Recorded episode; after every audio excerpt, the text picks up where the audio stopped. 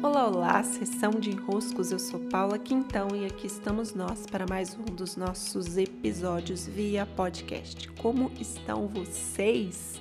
Sempre muito bom receber os retornos, as novidades, os enroscos que vocês trazem e para comemorarmos o episódio 300 do nosso podcast e as novas fases que se estreiam por aqui, eu abri o meu e-mail para que vocês enviem seus enroscos por lá. paula@paulaquintão.com.br. No episódio 300 nós vamos começar uma nova fase, tanto aqui pelos podcasts, como também no meu canal do YouTube. Então, estou preparando algo para vocês. E por falar em canal de YouTube, é de um vídeo que está lá no YouTube que hoje eu gostaria de falar. Contei nos últimos dias sobre a minha rotina.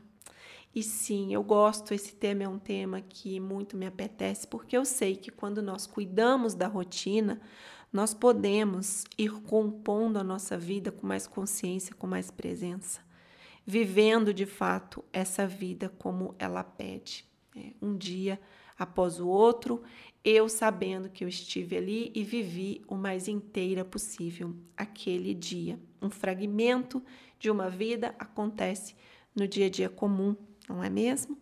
E lá pelo meu YouTube, eu coloquei no ar um vídeo que eu tive muito cuidado, tive muito carinho em fazer e hoje eu vou reforçar o convite para que vocês estejam lá e possam ver com seus próprios olhos a criação que eu publiquei, que é o meu momento de arrumar a minha cama logo cedo e ao cuidar desse ritual, né, ao estar ali presente arrumando a cama, eu de fato inicio o meu dia com um estado que eu digo que é um estado de oração.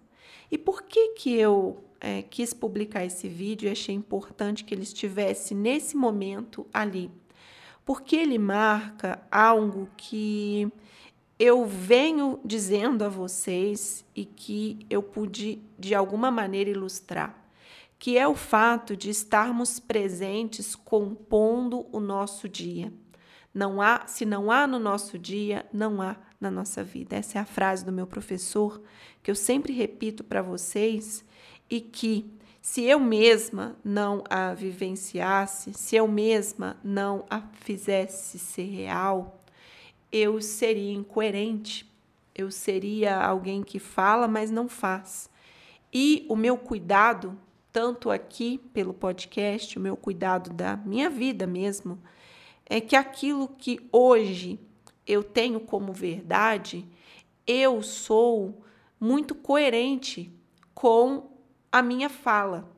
Não quero dizer que eu vou sempre dizer as mesmas coisas. Eu, eu já disse isso para vocês, né? Se chega uma verdade maior, imediatamente eu vou largar a verdade que eu tinha e vou me ater à verdade maior, porque o meu compromisso é com a minha expansão. Então, eu não vou estar sempre dizendo as mesmas coisas. Se Deus quiser, a minha verdade vai ser atualizada. Estou em expansão. Mas a verdade que nesse momento é verdade para mim, quer dizer, a maior verdade que eu tenho, é a que vai pautar as minhas ações, os meus cuidados com o meu fazer. Né? Então, o meu fazer fica alinhado às minhas verdades. E quando eu digo que se não há no meu dia, não há na minha vida, citando meu professor Décio, eu tenho essa como uma grande verdade.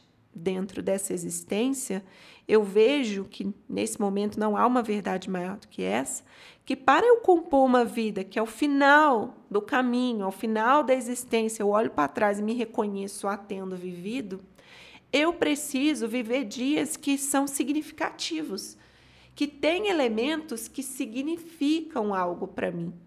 Então, alinhada a isso, alinhada a essa verdade, eu apresento a vocês nesse vídeo o meu amanhecer.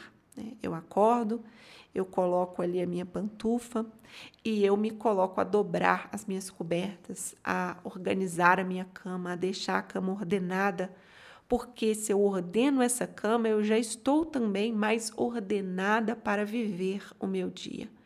E então, com a cama arrumada, eu acendo a minha vela, eu faço as minhas orações e o meu dia começa. E o meu dia começa.